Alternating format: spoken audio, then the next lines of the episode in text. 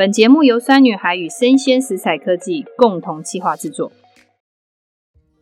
酸女孩陪你四季料理，我是酸女孩团队的创办人洋葱妈妈。我们团队鼓励大家原形饮食，加工越少，吃的越好。今天呢，这一集的来宾是我们的里仁行销经理美慈。我们邀请她上，有一个很大的原因，是因为她好像前一个月吧，我走进了里仁，就很认真的发现，哎，他们好像有一个乖乖，嗯，好，那个乖乖非常特别，是它是一个。素食，嗯，好，vegan 可以吃的，因为你知道我妈妈是吃素，吃全素，所以。我从小其实不太吃乖乖，因为妈妈不会买那个给我吃。那我一看到素食的时候，我就很开心，我就买了。这是一个很棒的缘分，所以我这次会邀请李仁行销经理每次来的一个原因，是因为这几年在做无添加食品，我很清楚知道要投入孩童的零食这块，要做少添加跟无添加，其实不太容易。所以，我们今天节目重点是要跟大家分享，就是诶，在零食里面，我们可以怎么样去做到少添加？我们可以怎么邀请更多友善的厂商一起做这件事情？请李仁的行销经理每次来跟我们分享。另外一个就是在未来啊，我们希望给孩子更多更健康的食物。除了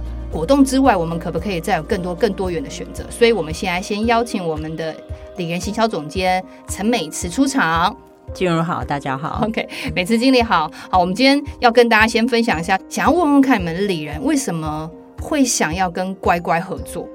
应该说，里仁一直都是坚持加工，希望是尽量减少化学添加物。那我们坚持这个理念已经很久了。虽然最近市场上大家对这个概念比较熟悉，不过在我们二十五年前那时候，其实很多人对这个概念是不是那么了解？所以当我们在找厂商合作的时候呢，老实说，大的品牌。比较没有这样的机会，我们大部分都是找中小企业，嗯，就是那种比较阿萨利的老板，嗯，他听到我们的理念，他觉得说，嗯，好像这件事情是值得做的哦，就说好，那他就一起来努力。那所以我们早期做无添加的或者说少添加的食品呢，大部分是以主食为主，然后一直到后来有碰到一个妈妈，她来跟我们说，她希望我们可以开发零食。因为他的小孩就是过动，然后身体不好，希望医生说不能吃化学添加物。那个妈妈好像就说出我们所有妈妈心声，因为真的，因为其实我在当妈妈十年来，就是真的碰到孩子在过动症跟异位性皮肤炎的部分，其实是非常多。所以现在很多的妈妈有一个很有趣的趋势，就是他们会给孩子吃五麸质，可是我一直有跟这些妈妈沟通说，其实可以从源头去看它。就是食品的少添加这个源头去看它，对，所以你们就是因为妈妈这样的，是就是有一个消费者妈妈来跟我们说，你们可不可以拜托你们开发零食？我的小孩好可怜，都没有零食可以吃，看着别人吃很难过。对，所以我们就想说，好，那我们就来试试看。所以一开始其实是从饼干先开始。那陆陆续续就是有开发一些饼干，到后来就像刚刚讲的嘛，嗯，我们大部分前面开发的合作伙伴都是中小企业的老板，因为要开发这个减少化学添加物，老实说，在开发的过程很辛苦。我懂，现代食品呢，消费者有讲求，对不对？要好看，要保存期限要长，嗯，长，然后要漂亮。又要便宜，嗯，所以呢，其实现代的食品工业就是使用非常多的化学添加物。嗯，那我们里人的标准就是在。台湾的卫福部合法可以饮用的差不多八百种食品添加物里面，那里仁只能用多少？我们大概可以饮用的不到十分之一哦，所以不到八十。食品添加物在台湾合法范围是八百，可是在里仁的标准是不到，是约百分之十，对不对？对，就是差不多不到百分之十。嗯，也就是说，像人工化学色素或者是香料啊、甜味剂啊。着色剂啊、防腐剂啊、漂白剂等等粘着剂，我们都是不能用，而且我们过滤能够使用的大概就是原料是天然的，嗯、或者是我们觉得学术论文上面看起来疑虑很低、风险很低的。嗯，因为是这样，所以老实说，在里人要上架一个产品呢，那个过程是蛮辛苦。那个配方跟我们合作的厂商，他们配方都要来来回回调整很久。因为尤其是零食嘛，零食一定要好吃，不然大家干嘛要吃零食呢？对，所以不仅要健康，而且还要好吃。里仁又希望说，我们不希望卖的贵贵的，卖的很贵，就是大家会买不起，买不起的话呢，那个厂商厂商要要做这件事情，他也会亏本，所以就是要多方衡量。所以老实说，就是厂商投入很多。所以每一个产品要推出来都不容易，都花蛮久的时间。那我可以问一下美慈，你这个乖乖从你们开始想要去跟他合作，一直到最后做出来，你们花了多久的时间？我现在不太记得了，老实说，嗯、因为我不是负责开发的同事。嗯、可是我想大概可能超过两年，就真的去落入执行。对对对，对，对，对，这件事情。对，对，因为我们架上的产品。我几乎没有看过半年就出来的，只是一年、两年都是很普遍的，对，有的还更久。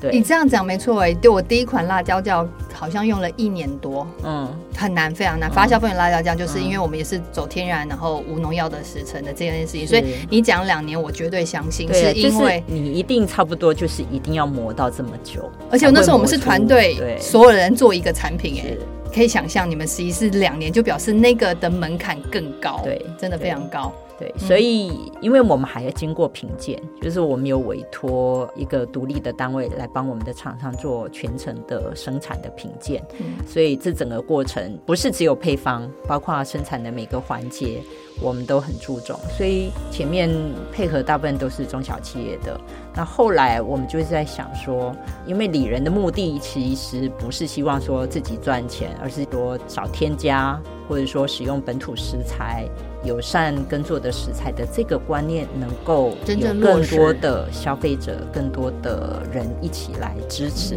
等到我们有一点点小小的基础之后，我们希望可以来透过跟比较大的品牌。厂商来合作，我们也希望影响这些大的品牌嘛，嗯，所以就开始跟弘雅、啊、嗯、跟乖乖试图联系合作，嗯、对，所以也很开心，他们有接受我们的邀请，所以才会有现在加上两只乖乖，椰香跟五香，五香。那我想要请每次分享一下，我自己吃完之后很喜欢啦，因为小时候我妈吃素，所以我不会吃外面卖的五香的乖乖。嗯、可是我老实说，这款素的真的是好吃的。非常好吃，非常好吃，好吃。因为大家都会觉得啊，素食可能一个印象就，嗯，素食的食物是不是就比较平淡？然后，但是实际上它真的很好吃。那个好吃是我觉得它的造型好特别哦。它造型是一个甜甜圈的造型，对，很小很小市面上的乖乖造型是不，不一样，对。可是相对来讲，这很特殊的造型，我觉得它的脆度是蛮饱足感的，嗯、它的脆度很高。老实说，我在吃的时候吃三十克就有一定的饱足感。嗯、那当然也可能是回到它是比较真实物的一个开发啦。吃完之后，就我自己消费者的感觉，我就比较必须要喝那么多水，对，嗯、因为你嘴巴里面不会有那些太多的化学成分。嗯加了很多那些化学成分，我自己其实现在很难去外面买零食。有时候我去超市啊，或者超商，好像有个念头想要吃什么东西，然后就逛一圈，看一下那个背后的成分，嗯，算了，没有买。对，所以乖乖老实说，当初在合作的时候，乖乖的窗口他也很惊讶，因为他一直以为说这么多东西都不能用，怎么可能开发得出来？就后来，哎，真的还开发出来，而且味道。也很好，所以他也很惊讶。对、嗯、对，就像您讲，就是乖乖，不论是研发团队跟李岩这边团，嗯、我觉得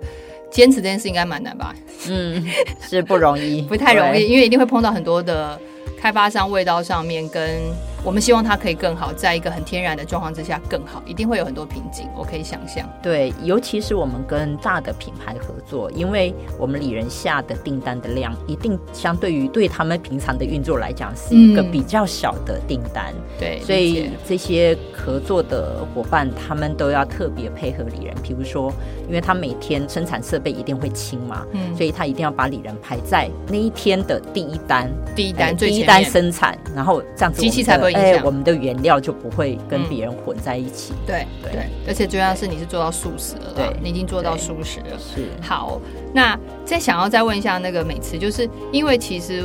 小孩子都很喜欢吃果冻，嗯，我比较没有让小朋友吃果冻，有个原因是大部分的果冻加比较多的香料啦。也是有一次呢，每次跟我分享了他们的一个蒟蒻果冻，对不对？果汁橘若，果汁蒟蒻，嗯哼。我觉得最棒的是，就是它就是完全进入一个少添加状态。是，因为我自己知道，在做水果这件事情哈，要变成一个加工品的时候，比较难度是在酸甜度的这个部分的把持，嗯、再加上颜色色泽上面。嗯、所以为什么厂商其实可以理解，在消费者的一个趋势之下，可能希望要又香又好吃又甜又酸的话，难免啦，化学添加物是一个最快的一个执行过程。那我想要问一下，每次在这一段你们面对那种食物这样酸甜的时候，那个比例在调整上面，你们觉得厂商？信心是不是很容易觉得 很疲劳崩溃？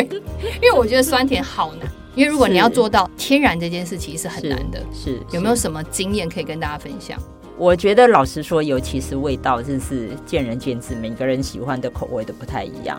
然后水果的东西呢，它一定要有一定的酸甜比，不然的话就会很腻，嗯，对吗？有时候我们会用不同的果汁，嗯，去调整。要让它稳定的话，就是顶多添加柠檬酸，嗯、就是让它维持稳定度。嗯，不过你刚刚提到的这两个，呃，我们的果汁蒟蒻，一个是呃柠檬，嗯、一个是桑葚嘛，对，它们基本上就是原汁。嗯，我们没有使用其他的果汁，在调整的过程呢，我觉得那个百分比也是要做过很多的测试。站在里人的立场来讲，我们会希望说，任何的零食最好那个水果的比例、蔬果的比例、原料的比例是越高越好，因为我们就是想要支持小农，他每年都会种出来啊，种出来你总要帮他处理，比如说果酱、果冻等等，最好水果的比例是越高越好。可是你水果的比例太高，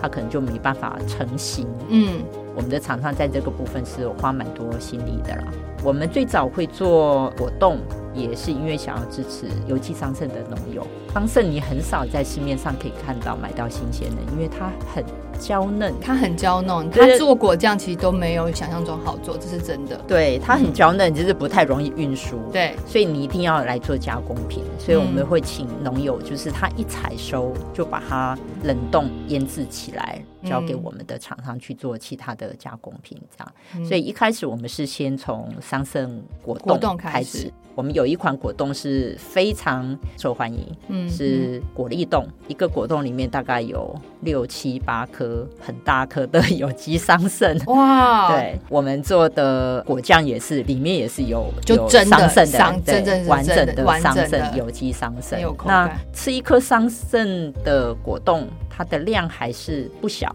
对有些妈妈或者说有些比较小小孩，嗯、对他可能没有办法一个人吃完一个。嗯，然后我们最近几年就有看到一些新的包装的形式，就觉得把它做成是小小包的哦，像菊若一小包这样，可能对很多妈妈来讲，她应付小孩哭闹的时候很有用，很有用，超有用。一哭立刻口袋拿出来，超有用。对，，OK，所以感觉上就是因为我自己带孩子的过程中。我对香料其实是比较敏感，孩子对香料也是非常敏感的，嗯、所以我们家其实家里没有果冻啦，嗯、我们家也没有喜冻，因为不买外面的嘛。可是那一次每次给我之后，我小孩就一瞬间半包就没了，然后他说：“妈妈，它真的是水果味哎！”因为我的孩子有办法去辨识香料跟真正的甜，他说他真的是水果味。是，我觉得其实从小孩子吃我就最明显，所以每次一个东西产品整个在开发过程或者是在怎么样，其实我都是大部分都拿回家给孩子吃，然后。孩子他的味蕾其实是蛮精准的。那最后呢，我就想要也问一下那个美慈呢，就是因为实际上我家的小孩子他们大概两岁的时候会开始看添加物，他会特别去认几个字形。换言之，他们从小到大其实。走进任何的通路，他们不会去买饼干点心，因为他们很清楚知道那些都不太可以吃。但是我在想啊，里仁哦，其实也是解决了妈妈最原始的那个问题，就是我们希望他吃的更健康。有没有一个地方可以买个东西，让孩子可以满足那个购物零食点心的欲望啊？嗯、那其实也想请美慈分享一下，你们过去我们在什么厂商经验里面，也是长辈想要去做一件事情，让小孩可以吃到东西，然后他去做这个产品。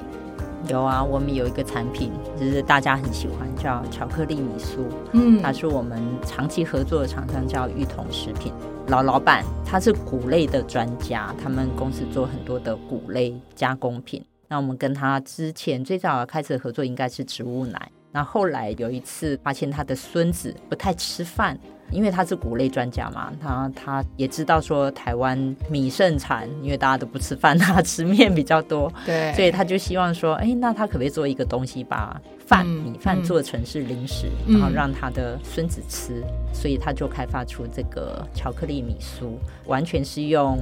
米去做的，膨发再淋上那个哦纯的巧克力。嗯因为李仁是不接受化学的乳化剂的，所以这个巧克力，不加乳化剂，不加乳化剂，它到夏天天气热的时候，它就会融化，所以卖相就会不好。对，卖相不好，所以我们这个产品基本上只有冬天才会买得到，主要是冬季限定，冬季限定，嗯，很多消费者非常喜欢。冬天要把握机会，其实也是啊。我觉得巧克力冬天吃很舒服哎、欸，好不好？对不对？嗯、我觉得这也是蛮好的。也回到一件事啊，有时候很多东西，我觉得在做天然食品或者在做加工食品，如果我们回到一个。在地土地的原则来讲，其实不可能一年四季都有。我要回到这个观念，所以换而言之，就是如果你今天看到这个东西，它现在有，就表示我们用新鲜的材料制作出来，因为我们不加添加物，我们不加防腐剂这件事情，所以它本来就是一个在保存期限上面没有像我们过去传统认知要这么的长。可是回到一件事，其实你就是更符合循着这块土地的四季饮食这个脉络在走了。你们这个是冬季才会出的，叫做巧克力米酥，对不对？是巧克力米酥，有我有看到，之前有看到，所以就好像最近有在门市有上架。对对对对对对对，所以我之前有去看，我有看到，因为我小朋友也是蛮喜欢吃巧克力，但牛奶巧克力乳化剂那个地方都比较多，我们会吃七十趴以上的，所以我觉得这个是一个很好的选择。那我想要问一下美慈哦，就是你觉得里仁哦，未来哦，在这个少添加或者是无添加的这种孩童零食上面，你们还有什么想法？想要更让大家一起可以共襄盛举，或者是你们想要投入去让它有更多的可能性？整体来讲，我们有观察到，现在市场上对于糖分，大家是比较在乎的，所以我们会希望说，我们的一些零食能够朝向减糖的方向去调整。嗯，不过因为我们是没有使用防腐剂嘛，所以很多食物它的保存期限有时候其实是需要靠盐巴或糖。去达到对拉达到那个保存的效果，所以一旦要减糖的话呢，在那个口味上就要再做一些斟酌跟调整。那另外就是我自己个人啊，希望有更多的咸的零食。嗯，就是好像零食大家都认为就是的确是咸的，因为咸其实如果小孩可以吃，家长也可以一起吃嘛，对不对？而且我觉得现在零食有一个趋势，零食正餐化。不知道大家会不会观察到自己平常可能是因为现在大家手机用的很习惯，你不一定很定时吃饭，你好像随时都可以吃东西，哦、所以我们的饮食呢，其实被打乱，片段式的，很片段的。那因为很片段呢，所以大家现在也没有觉得说，我就是要坐下来好好的吃一顿饭，对，就是随便我吃个东西不饿就 OK 了。那当我们的饮食习惯变成这样的时候呢，那我们就希望说，你即使吃一点点，就算是零食，它也是有营养成分，有营养成分，有对对，对，然后。它也可以稍微代代替你一个完整的正餐，对，对，对，对，对，OK。所以就是零食正餐化也是一个我们在努力的方向，但是而且是符合天然跟健康的趋势。是的，对，我觉得这个蛮棒的。那有没有其实每次还想跟大家分享？因为李仁是二十多年前，他就是很专注在谈有机跟专注在这件事情上。那当然，我们从二零二一年的时候很明显看到的就是整个少添加无添加的趋势开始发生。那我相信 COVID-19 是另外一个可能产生的这件事情的影响。奖励啦。那在这一些的时间点，不论从李仁从有机开始，一直走入少添加，甚至未来要努力做到无添加的这件事情上面，执行的过程，跟你从产地端一直到生产端，你觉得特别要帮哪一个部分来讲，去提出他们很努力的地方？很努力的地方，对，因为我觉得要走到少添加，我觉得生产者，我觉得我们身为一个消费者，可以多多去了解生产端发生什么事情。比如说，像静茹，你想要吃健康的，希望小孩吃健康的东西，我们花多少钱？我买包零食几十块吗？吃的东西顶多一两百块，我们已经觉得花蛮多钱。嗯，可是厂商他要种出，比如说他没有使用农药化肥去种，可能收成不是很好，会有丑蔬果，碰到种种状况，他那一损失是一年或一季，整个就是没有什么收入。那加工厂其实也是一样。我刚刚提到的，我们这么多合作的厂商，他每个配方，你说现在有哪个厂商他愿意花两年、三年来跟你做磨一个产品，而且量又不是很多，然后我们又希望他卖的价格相对平时，所以其实很多人愿意认同这个概念。他们真的是怀着一颗希望大家共好的这颗心来做这件事情，